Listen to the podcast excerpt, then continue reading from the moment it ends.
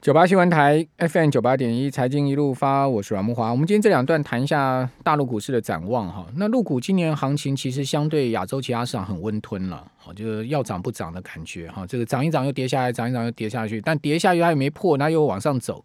好，所以它就是好像是呃进一退二，进一退二这样的一个态势哈。呃，香港股市也是一样哈，基期也比较低哈。呃，年初的时候是两万九千点啊，恒生指数。好，现在目前虽然说连续涨了几周啊，好，但是你相对亚洲其他市场狂涨特涨啊，它也还没有越过年初的高点哦。呃，现在目前才两万六千多点，好，所以还离年初的这个高点呢，还差距一大段。那陆港股是基期比较低的市场，有没有机会出现？这个明年的大涨特涨，或者说明年的相对表现比较好的行情呢？好，个人是认为有机会的哈。呃，只不过说到底要什么选什么股票了哈，因为你看入股只看基准指数，不见得哦能看出端倪来。其实如果你会选股的话哈，它的这个绩效表现哦，这个投资的报酬其实不输啊这个世界其他会涨的市场哦。比如说今年今年大陆股市。呃，创业板啦，哈，这个涨幅是相当大的哦，这个四成以上的涨幅哦。你不要看上证指数没什么涨，其他科技板块涨很多。比如说香港最近也有所谓的呃科技板，哦，恒生指数里面多了一个科技板，今年其实涨势也相当的猛哈。好，所以说好像入股的这个走势有一点哦，从过去的什么白酒股啦，哈，这些呃这个这些股票民生消费类型为主的，移到科技业上面去，是有这样的状况吗？好，那我们投资在入股上面，我们该注意什么呢？我们今天要来请教的是群益华夏盛世基金的经理人谢天林，谢小姐你好。啊，主持人您好。好，呃，谢小姐，这个大陆现在目前的经济基本面是有有利于支撑股市的吗？啊，的确，就像主持人介绍的，其实今年中国市的经济其实表现啊是还不错的一个状况。我们看到，呃，十月份的一个呃整体的一个 PMI 或是今今年呃以来的一个 PMI，其实都是表现还在扩张线之上的一个水准。嗯，也就是呃现在来讲，其实中国的一个。疫情其实相对和缓之后，他们的一个复苏力道相对于海外来讲是比较好的一个情况。嗯，所以我们看到整体的一个经济的一个表现其实是比较亮丽的。嗯，那其中当中可以看到出口的数据是尤为啊超预期的一个状况，因为呃其实海外的疫情反复不定，所以对于呃中国的一个供应链的能力相对就是需求度是更高的一个情况。所以，我们看到中国出口的一个份额来讲的话，其实反而在呃中美关系紧张的时候，还是在往上走的一个情形。嗯，所以呃，由于出口的一个带动，其实中国的一个景气度在下半年看起来还是不错的一个情形。那也是因为出口呃带动景气向好，那进一步也带动了呃企业的盈利的一个增长。所以最近我们也是看到工业企业的一个利润增长，也是创造了年内的一个新高点。所以呃，目前来讲，其实中国的一个宏观环境还算是不错的一个水平。嗯，好，我我知道，其实现在海运相当畅旺嘛，哦，就是出口的关系，这个集装箱都不够，对不对？哦，都缺，连连连集装箱都不都缺货了哈。哦，对，就目前看起来也是这样，就是。虽然呃呃货运的一个过去的季节性其实是到十一十二月就算是一个最顶峰的状况，但现在我们看起来一直到呃明年中国春节，可能这个景气度还都是不错的一个水平。内内需也很火爆，对不对？感觉车市啊，哈，整个家电啊，哈，事实上现在的需求跟呃这个购买都很强劲，是这样吗？呃，从几个数据就是呃。汽车的一个销售量来讲，也是从上半年的负增长，在最近几个月都回正的一个现象。那呃，另外我们除了制造业的景气是回到呃，就是一直站稳五十以上的一个呃扩张线之外，其实呃非制造业就是服务业的一个指数也都是呃非常亮丽的一个水平。所以呃整体来讲的话，不管是内需消费或是呃，投资制造其实都还是不错。那那问题是，呃，为什么没有带动股市比较大幅的向上？因为其实你说有没有涨？十一月以来它是有涨哈。比如我们看上证指数，上证指数十一月初的时候呢，大概在呃三千两百二十点附近哈，现在涨到三千四百四百六十几点，好是呃今天收在四千三百三千四百点附近。好，你说有没有涨？也也的确是有涨，但是感觉起来它的涨势不是非常的猛，比较比较温和，对不对？呃，如果就整体的一个指数表现，的确就是慢慢涨的一个状况。那呃，但您也提到，就是在结构上面其实差异度很大的，嗯，就是在一些呃创业板的一些成长性股票，在年初到现在其实都是呃表现非常好的一个状况。那其实也是呃反映现在的一个资金还是对于呃成长性的一个板块是有偏好度的一个现象。所以呃，这些呃，像是新能源、电动车这些行业，在目前看到的一个呃需求度，或是它的一个政策的支持度，都是不错的一个情况之下，资金的一个偏好度也是有提升的一个状况。好，那五中全会开完之后有什么重点？这个可以看出未来的投资方向吗？呃，其实五中的一个会议。当中一个很关键的是对“十四五”计划去做一个定调。那其实一直以呃都传出的讯息就是中国要去做好呃内循环以及呃外循环的一个带动。那其中当中呃我们认为可能在内循环当中，可能更重视的会是在于新能源板块的一个发展。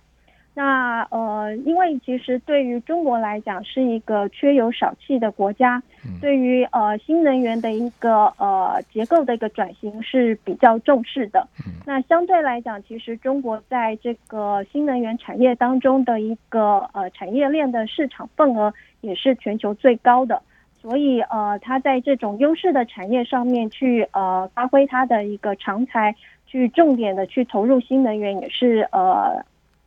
理所当然的一个方向之一。那另外来讲，就是在电动车的领域，其实在中国，呃，还是也是属于一个产业地位比较优秀的一个地呃领域。因为其实，在目前看起来，整个电池产业链大部分都是呃在集中在中国的一个企业上面，所以这也是他们相对来讲可以进一步去出口呃扩大全球份额的一个方向。所以呃，目前看起来在“十四五”的一个计划当中，还没有具体给予这几个行业有一个具体的目标。但是呃，普遍都预期这两个大行业都会是呃政府相对会重视的一个领域，也相对会有一些呃相关的一个扶持政策或是鼓励的政策出台。好，那电动车这个整车，我们都知道有三家公司在美国挂牌嘛，好像是呃这个小鹏啦，哈，呃还有就是理想汽车，还有就是未来汽车哈。那这些汽车公司他们的竞争力如何呢？呃，这三家其实呃重点的一个差异性也都呃做的蛮明蛮明确的。就是像是呃未来来讲，其实是重点在一个比较中高端的一个市场。嗯，那小鹏来讲，重点是在它的一个呃无人驾驶的一个系统。然后理想来讲的话，它是呃提出一个增程式的一个电池方案，也相对去解决了现在用户里程焦虑的一个问题。嗯，所以这三家大概目前把自己的一个产品都去做一些差异化的一个路线。所以相对来讲，也获取了一定的一个呃销量的一个成长性。就目前看起来，整个中国的造车新势力的一个呃整体的一个呃销量的数据，其实都还是每个月都环比在一个比较好的一个增长的一个情况。那也显示现在对于呃中国的一个消费市场来讲，其实也开始慢慢的接受呃电动车的这个产品。那我们预期，其实，在明年来讲，可能电动车的一个销量销量来讲，可能会较今年有更明显的一个成长。成长幅度大概多少？未未来几年的复合成长，你能估得出来吗？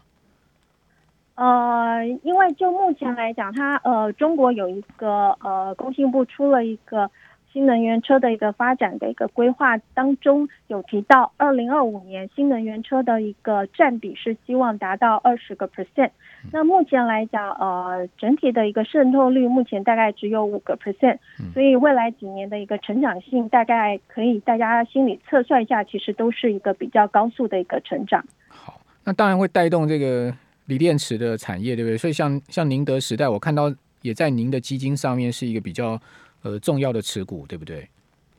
呃，对，因为就目前看起来，在呃整个电池的一个格局上面，呃，这家公司其实也是占了一个很重要的一个份额，而且目前来讲，特斯拉的一个国产的一个版本来讲，也都是呃交由它去生产的一个电池相关的一个产品。嗯嗯。所以呃，它不只是受惠于中国的一个电动车的一个厂商。在海外的一些车厂的一个呃需求来讲，它也呃收获颇多，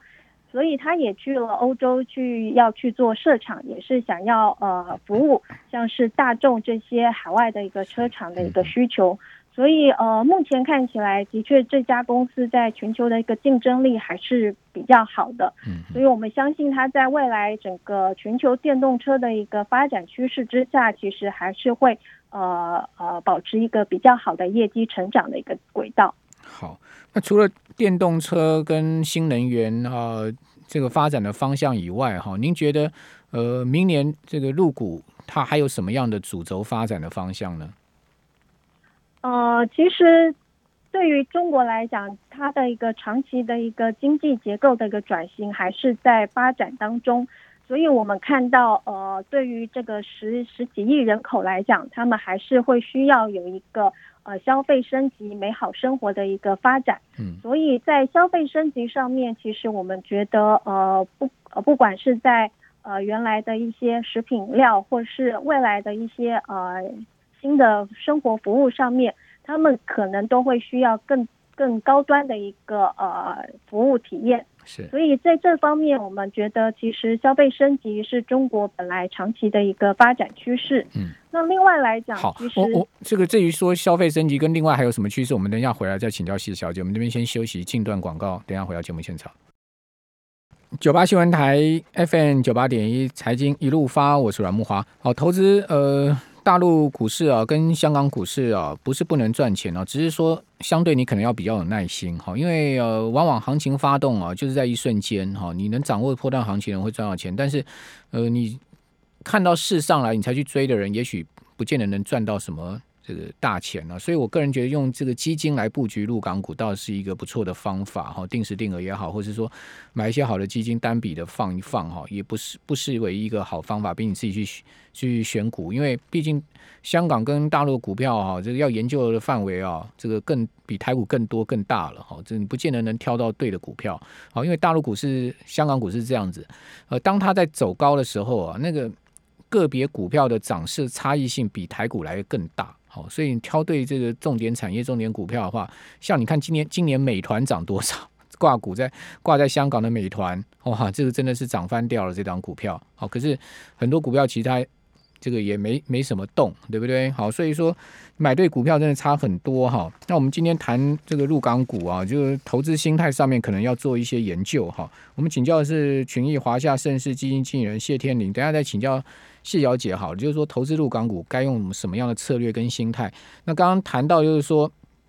明年哈，除了我们刚刚讲新能源啊、好电动车啊这些既有的重要大陆经济发展的这种趋势方向以外，还有就是呃消费升级、美好生活这种这个概念以外，还有什么呢？也美好生活消费上面要也要注意。什么样的连结呢？好，继续请教谢小姐，这个这方面您您的想法呢？